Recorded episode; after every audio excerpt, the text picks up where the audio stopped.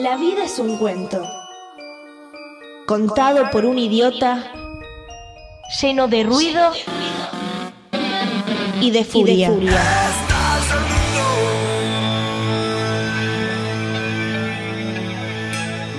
Que no significa nada. El sonido y la furia. Un programa no solo literario.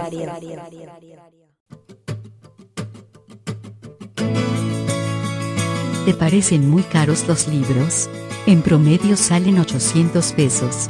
Pero si te suscribís a nuestra biblioteca El Sonido y la Furia, podés llevarte un libro todos los meses por solo 300 pesos. Además hay remeras literarias y descuentos en librerías. Visita nuestro Facebook y el link en nuestra descripción. Gracias por acompañarnos en esta aventura literaria. El Sonido y la Furia, el mejor podcast de literatura. Muy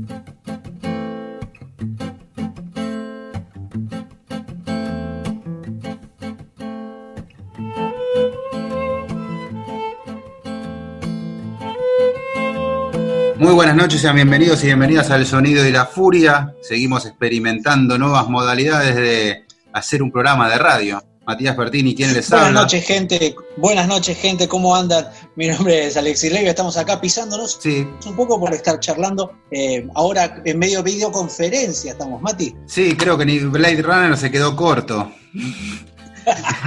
es su idea de futuro. Sí, sí, seguramente. Ahora nos Sí, dimos cuenta que la radio que- casi que ya es obsoleta. Es tremendo porque ahora, digamos, hasta podríamos haber invitado gente para que se enganche en esta conversación. ¿Vos te das cuenta, no? Claro, podríamos meter si queremos 50 invitados. Impresionante, impresionante. Podemos hacer radio en vivo como hacía, como hace Dolina con público, ¿no? Digamos, sin la genialidad de Dolina, claro. Ahora hasta Dolina sigue haciendo el programa. ¿Quién le hubiera Sí, dicho? tal cual, tal cual. Ta- to- Todo, todo sigue, todo sigue. Bueno, eh, esta idea de la de las nuevas tecnologías nos habla un poco también del paso del tiempo. Y justamente hablando un poquito del paso del tiempo, es uno de los temas que, que, que toca la novela que vamos a charlar hoy, ¿verdad, Mati? Clásico de clásicos. Dijimos que este año íbamos a hacer clásicos y bueno, arrancamos muy arriba, realmente muy, muy arriba. Muy arriba, muy arriba, muy arriba. Sí, Con- sí. Podemos resumir que vamos a hablar de la escritora más importante de la historia, la mejor escritora de la historia. ¡Uh! ¡Qué tema fuerte! ¡Qué, taxato, qué taxativo lo tuyo! Me parece. eh, Me parece que sí, tendrás que decir. me parece Ahora sí, que lo pienso me bien, parece que sí. sí. Sí, claro. Eh, sí, doctor Kokuma, ¿a usted le parece que es la mejor escritora de la historia? Yo diría que sí. Claro, en este momento. Y la verdad que lo que hace Virginia Woolf eh, en todas sus novelas, las novelas menores, vos sabés que le, he leído, ahora vamos a entrar en la novela principal que, que nos toca hoy, pero he leído hasta Flush, Flush, que es la del Claro. perro, y es una Sí. preciosidad. Esa es no una la preciosidad. Vos decís, no puede escribir tan bien. Y es una novela, una novelita muy corta, muy menor, que no toma. Pero está tan bien escrita que no se puede creer lo que hace esa mujer. La verdad, la verdad no se puede creer. Y creo que lo que hace acá, en la novela que vamos a charlar hoy, es impresionante. Que no es, vamos a ¿Vos te hablar, la vamos a hablar en esta oportunidad de Orlando, la novela favorita de muchos. Exactamente. de muchos, hay muchas personas Uf. que cuando le preguntás que leyeron a Virginia Woolf y que coinciden en que es su favorita, sin embargo no es la novela más clásica de Virginia Woolf porque uno la asocia con La maestra del indirecto libre y esta no es una novela Ajá. del indirecto libre hasta el final, digo, pero digamos que tres cuartas partes de la novela no lo usa, es más bien una literatura Casi no, lineal, casi no, casi sí. decimonónica. Sí, sí, sí, sí, sí, sí, en algún punto sí.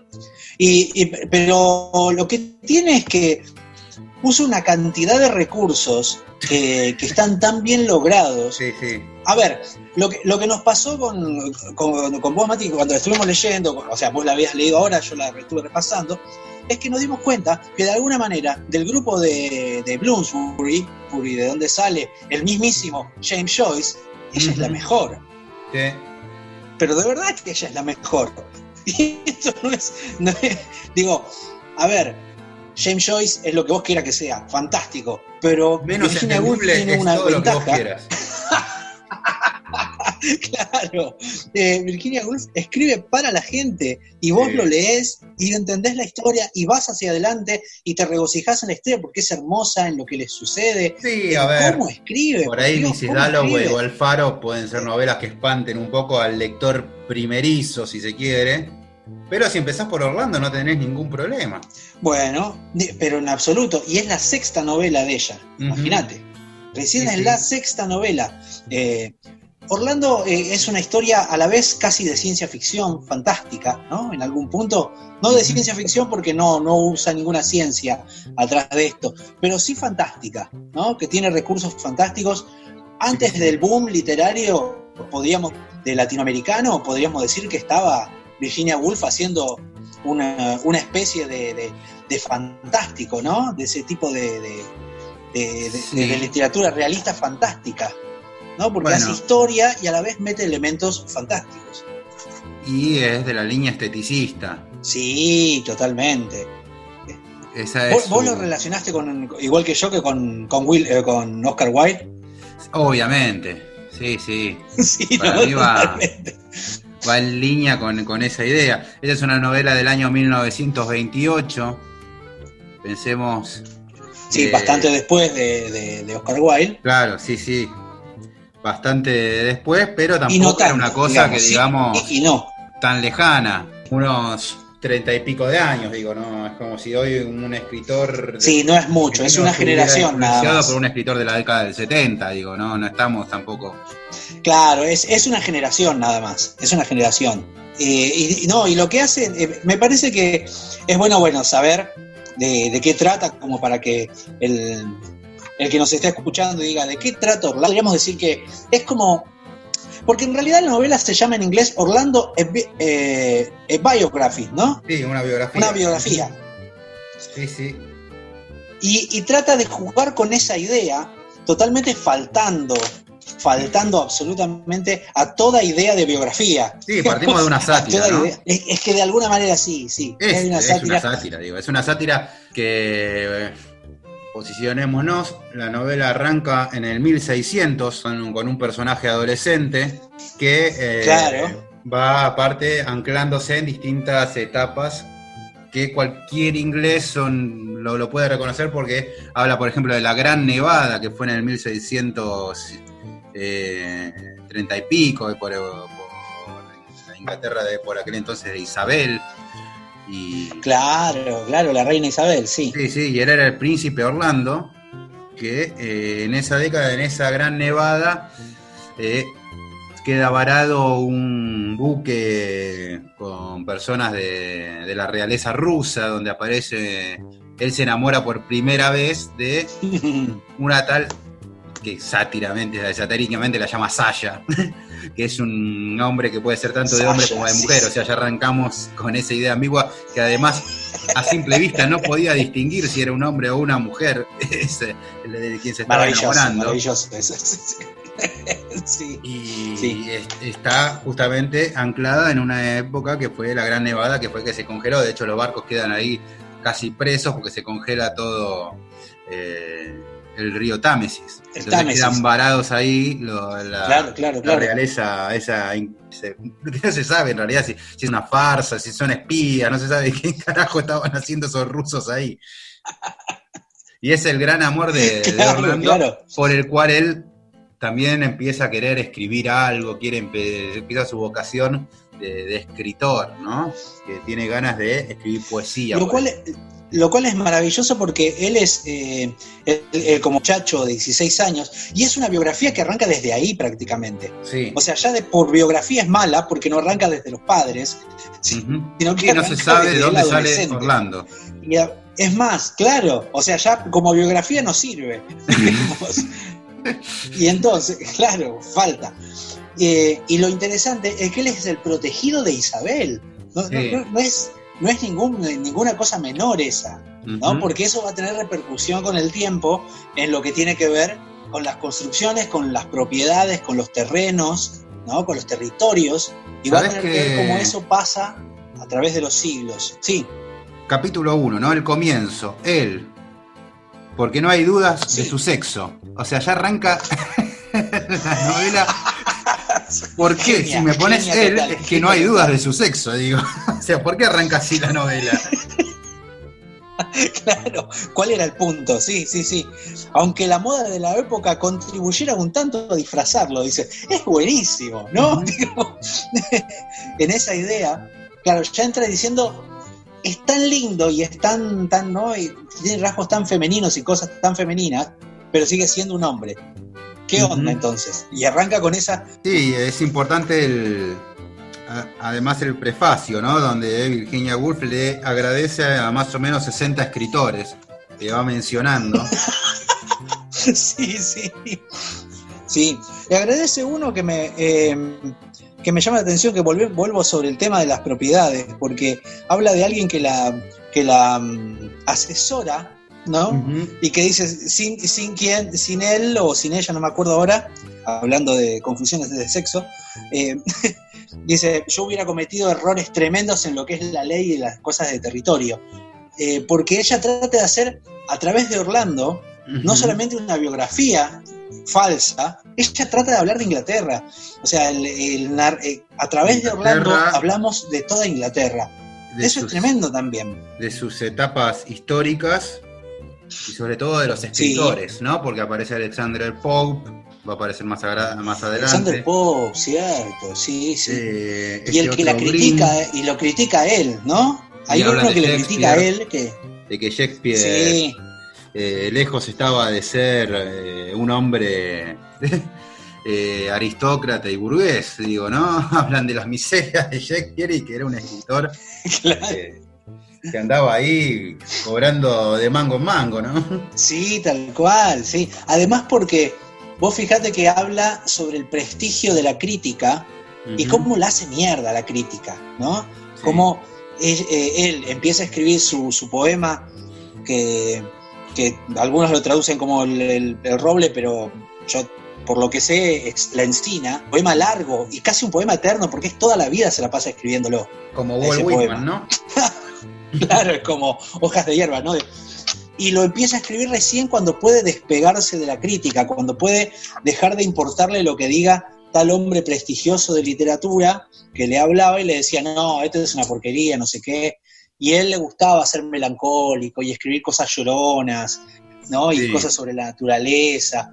Y había algo en esa encina donde él se sentaba, que ese es un punto importante, que, no, que tiene las, las hojas que no mueren, ¿no? Y que son desde los árboles perennes, ¿no? Tiene algo de él. Vos fíjate que hay algo de Orlando que está en ese árbol. Y ese árbol es Orlando y Orlando es ese árbol. Digamos, hay como una, como una mezcla ahí. Incluso, repasándolo la otra vez, encontré algo donde la reina dice, porque la vieja le amaba, dice. Y la reina, que sabía reconocer a un hombre cuando lo veía, aunque decían, le urdió una ambiciosa y espléndida carrera.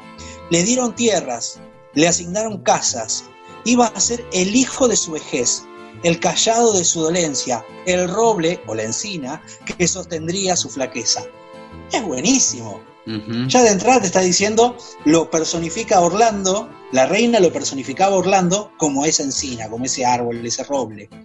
¿no? Y me parece que desde ahí él forma parte de esa imagen perenne del árbol que va transcurriendo el tiempo y que él sigue ahí, digamos, ¿no?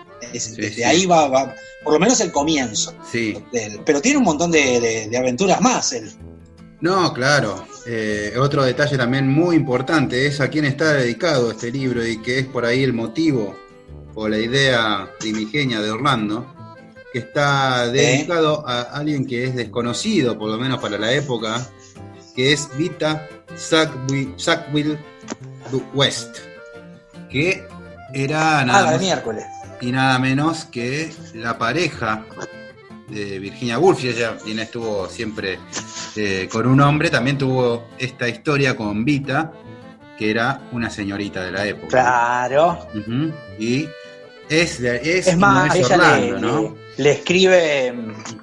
Sí, sí, porque a ella además le escribe, le escribe otros libros además, ¿no? Vita es como la musa de, de Virginia Woolf, donde su esposo sabía algo sospechaba y dejaba que sucedan porque eran, eran una pareja bastante liber- eh, liberal en ese sentido, en el sentido sexual de la cuestión, entonces se dejaban las aventuras y las cosas.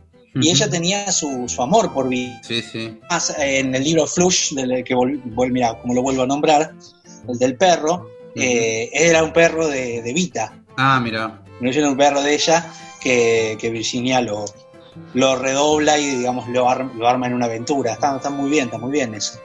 Es que sí, creo que desde ahí toca temas fundamentales, obviamente que son ya de entrada la sexualidad, la ambigüedad de los personajes, la hipocresía Sobre todo. pero algo, pero algo pasa ahí, pasan los años. eh, a ver, aclaremos una cosa. Orlando llega a los 30 años como hombre, siendo embajador de Inglaterra en Arabia, ¿no? Si no me En equivoco, en Turquía. Arabia es. En Turquía. Y- Constantinopla. Pero ¿cuántos años pasaron hasta ahí? Y cuando va a Turquía ya estamos, creo que en el 1800. Pero Orlando solamente tiene 30 años. Es, Frustrado por, su- por, por- Porque claro, él eh, estando en la, la realeza, con todas las comodidades que tiene, él pide conocer a un escritor, ¿no? Entonces va Nicholas Green a, Sí. A visitarlo para poder Claro. charlar sobre literatura, sobre poesía y demás, y lo que le dice básicamente es, mirá, o sea, vos vivís muy cómoda acá, y para escribir tenés que ser pobre, vivir en la parte más horrible de la ciudad, básicamente, y que sin eso no se va a poder inspirar nunca.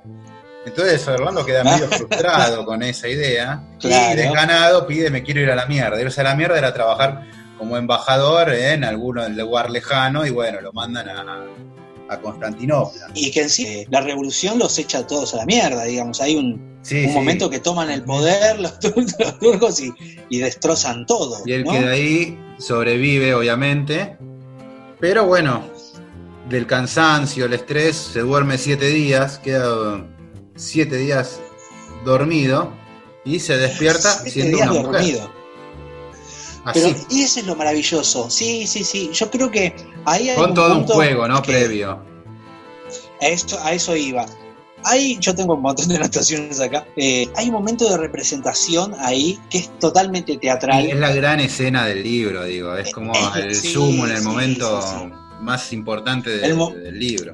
el momento más alto es donde aparecen- de una manera imposible de narrar. ¿no? Claro, porque aparte el mismo narrador, que eh, narrador o narradora, es brillante porque aparte juzga, se ríe, ¿eh? El narrador, eh, El narrador, exactamente. Eh, hace, hace unos juegos increíbles porque aparte, eh, eh, viste como que se va, de, de- de estar charlando algo, le está contando algo, bueno, pero alejémonos acá, dejemos un rato a Orlando ahí en su, en su cama pensando, durmiendo, para reflexionar sobre esto. Y te empieza a interpelar para tratar de charlar con el lector. El, el narrador se, se va de la escena y se pone a charlar. Y es un narrador muy participante, que eso Sí. me parece fantástico también. Muy participante. Pero en el momento de la. mientras Orlando duerme, es tan fuerte porque aparecen tres musas. Él dice que aparecen tres musas que son las que se quieren pelear por él. Se quieren pelear por Orlando, ¿no? Que son pureza, castidad y modestia. Son las tres virtudes que le suponen a las mujeres y a la, y a la, y a la sociedad eh, victoriana. Te das cuenta que son los valores más grandes de la, sociedad victoriana. Y esos tres valores pierden contra la verdad. ¿Por qué? Porque esos tres valores, esas tres musas, son una hipocresía, diciendo todo el tiempo. Y la verdad es la que triunfa y te dice, nadie podía negar que Orlando era una mujer. Cuando se despierta, ¿no? Y eso es brillante. Es brillante, me parece que hace todo un juego muy griego, muy de teatro también, eh, de, Es muy teatral. tal casi.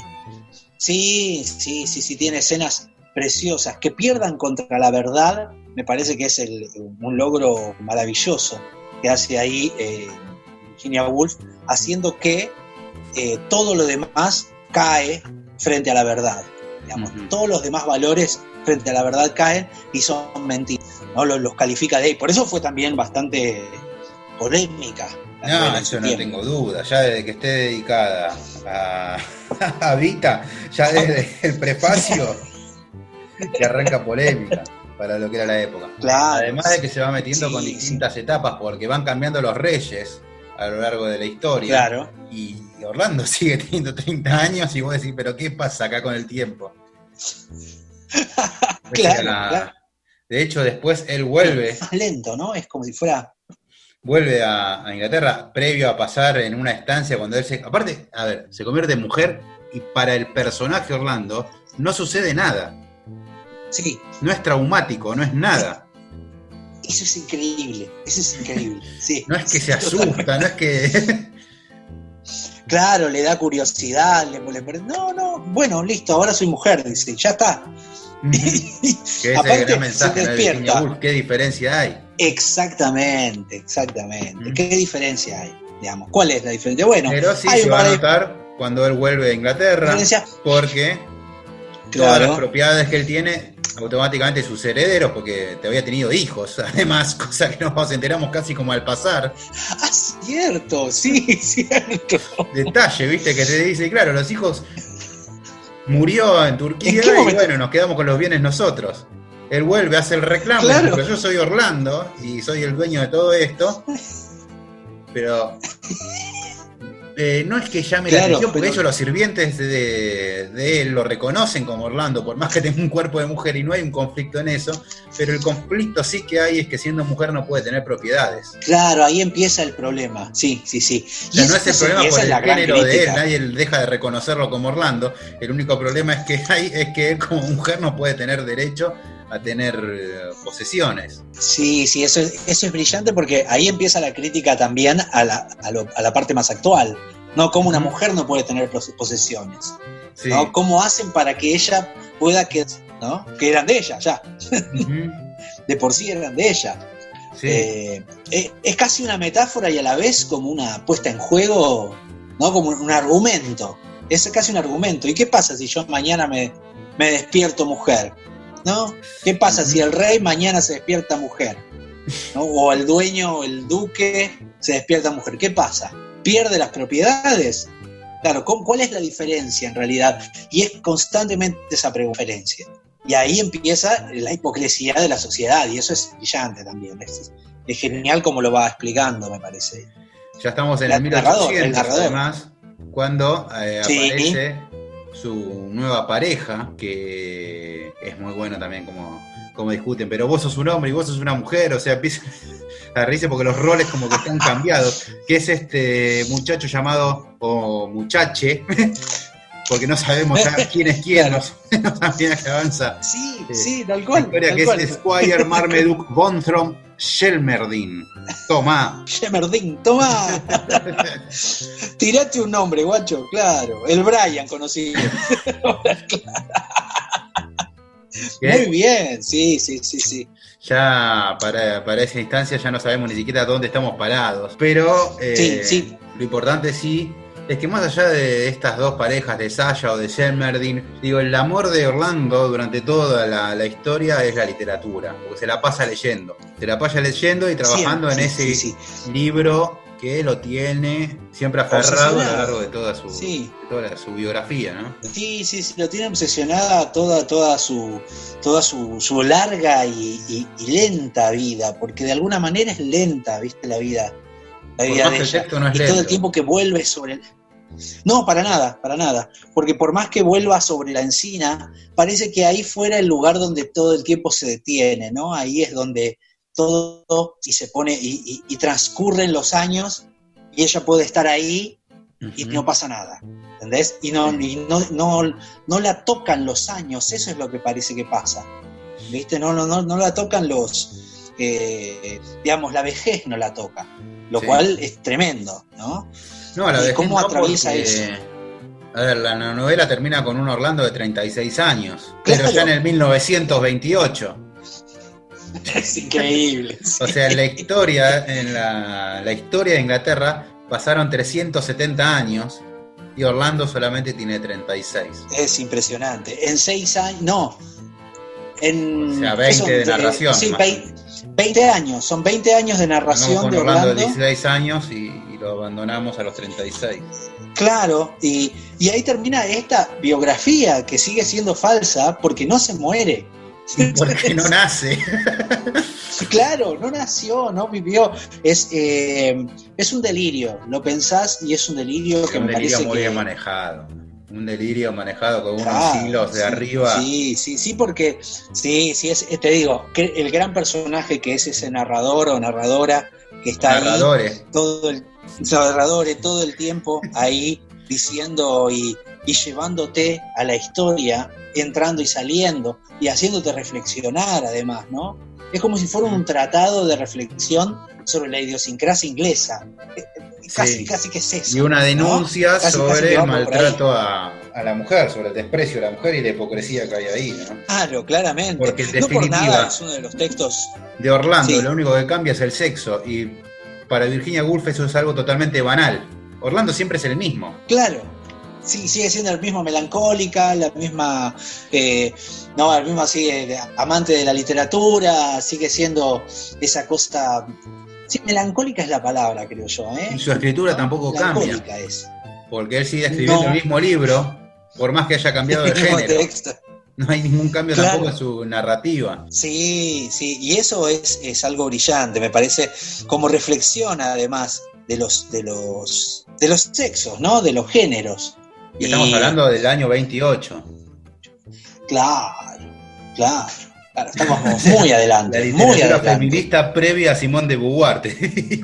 Sí, muy adelante, Muy muy adelante adelante. estaba Virginia Woolf. Y la verdad que tuvo también un contexto que, que le permitió, porque este grupo de Bloomsbury eh, era justamente bastante eh, liberal en sus relaciones y bastante permisivo, como un permiso más grande de escribir y de ser avalada ante la escritura, cosa que no le pasó en otros círculos literarios como por ejemplo a, a Mary Shelley, para no irnos de Inglaterra. ¿no? En la que ella, si bien publicaba, eh, era siempre la sombra de su marido, ¿no? De Percy Shelley.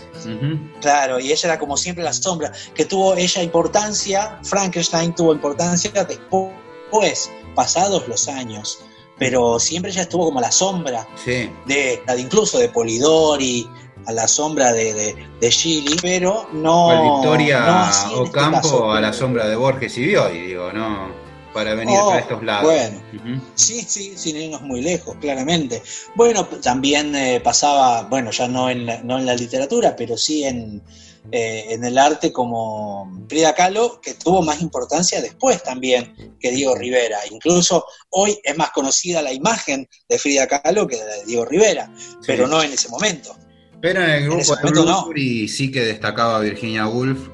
Grupo por ahí que hasta estaba John Maynard Keynes metido ahí, digo, era un grupo de filósofos, artistas, intelectuales en del orto, sí, de- sí, sí, de sí. ingleses que se juntaban a, eh, a tocar temas que iban, qué sé yo, desde la estética, bueno, obviamente la economía, porque estaba Keynes metido ahí.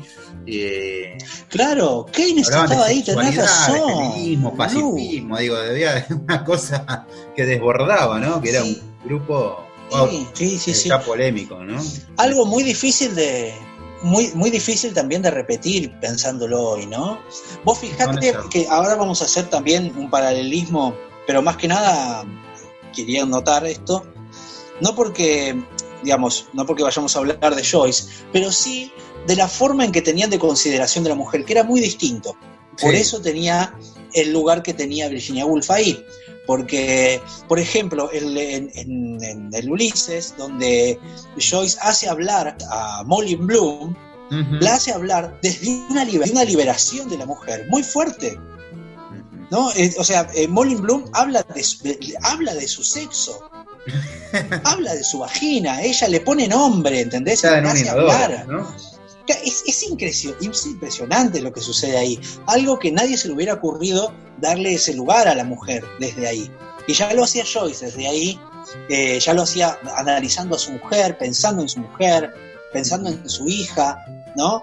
Eh, y metiéndose y tratando de liberar esa mente femenina que había en ese lugar, en ese momento.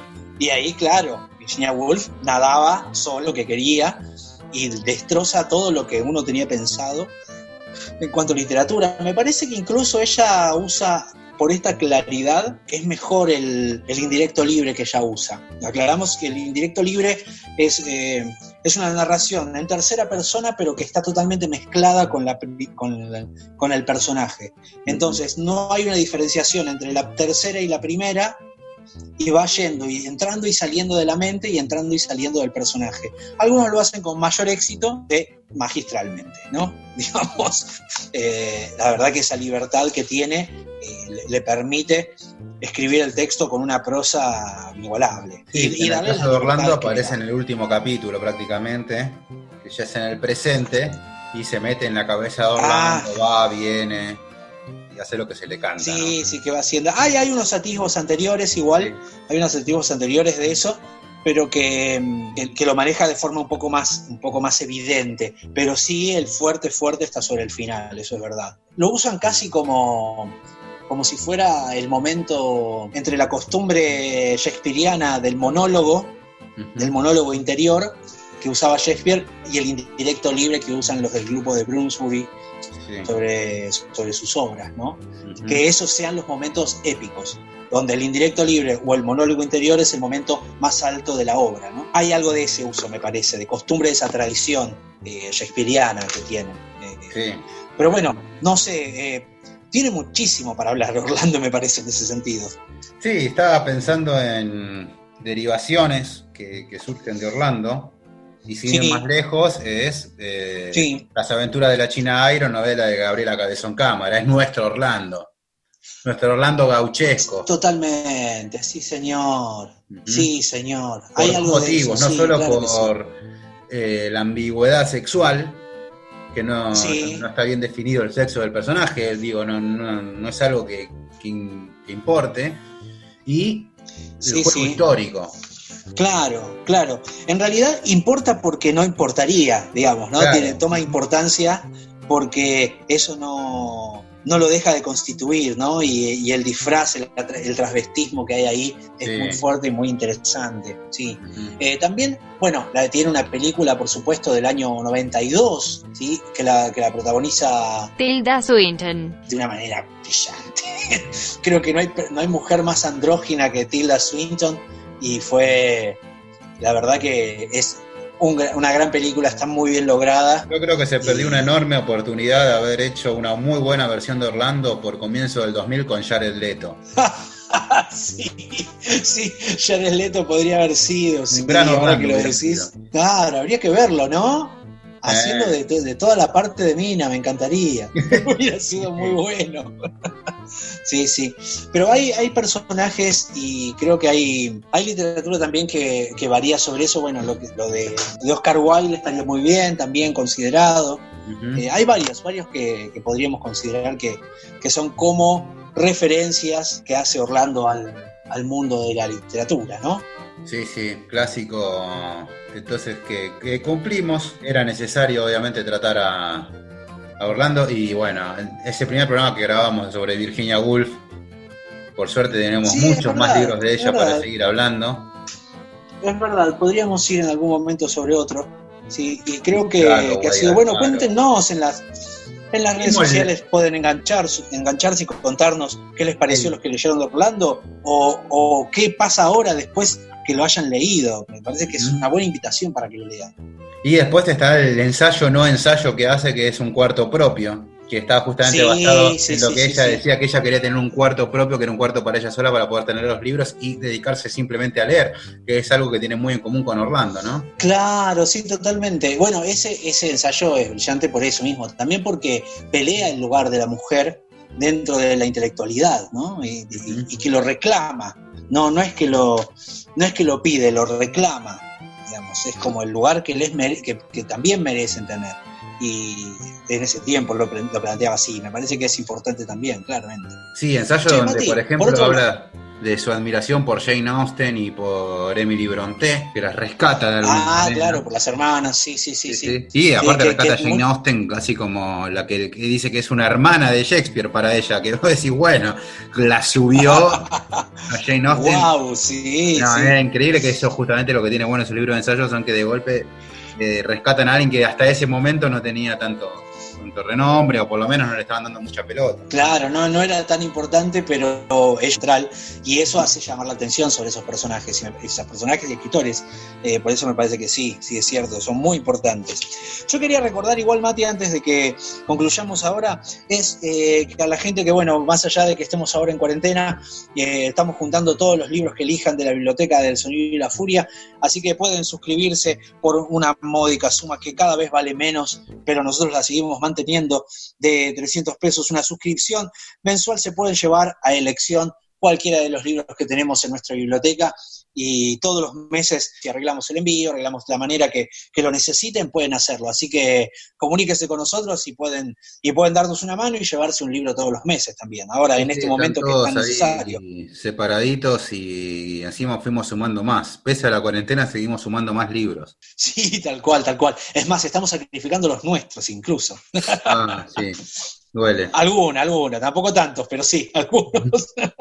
bueno, para despedirnos, para cerrar entonces este capítulo con la enorme Virginia Woolf y el enorme Orlando, vamos a irnos escuchando a una banda que en realidad, si no me equivoco, pertenece a una banda sonora que va a hablar justamente de este tema, del cambio de sexo, que es Headwind and the Angry, oh, justamente con su canción Angry Image. Vamos, ah, entonces gente, hasta el episodio que viene, lean mucho, escuchen mucha música y si se animan, escriban. My sex change operation got botched. My guardian angel fell asleep on the watch. Now all I've got Mira, si no lo guardo, nos cortamos la chota. bueno, sería, terminaríamos como Orlando. Six inches forward, five inches back. I got a, I got an angry itch. Six inches forward, five inches back. Eso fue todo por hoy. Gracias por habernos escuchado. Hasta el próximo episodio. El sonido y la furia, el mejor podcast de literatura.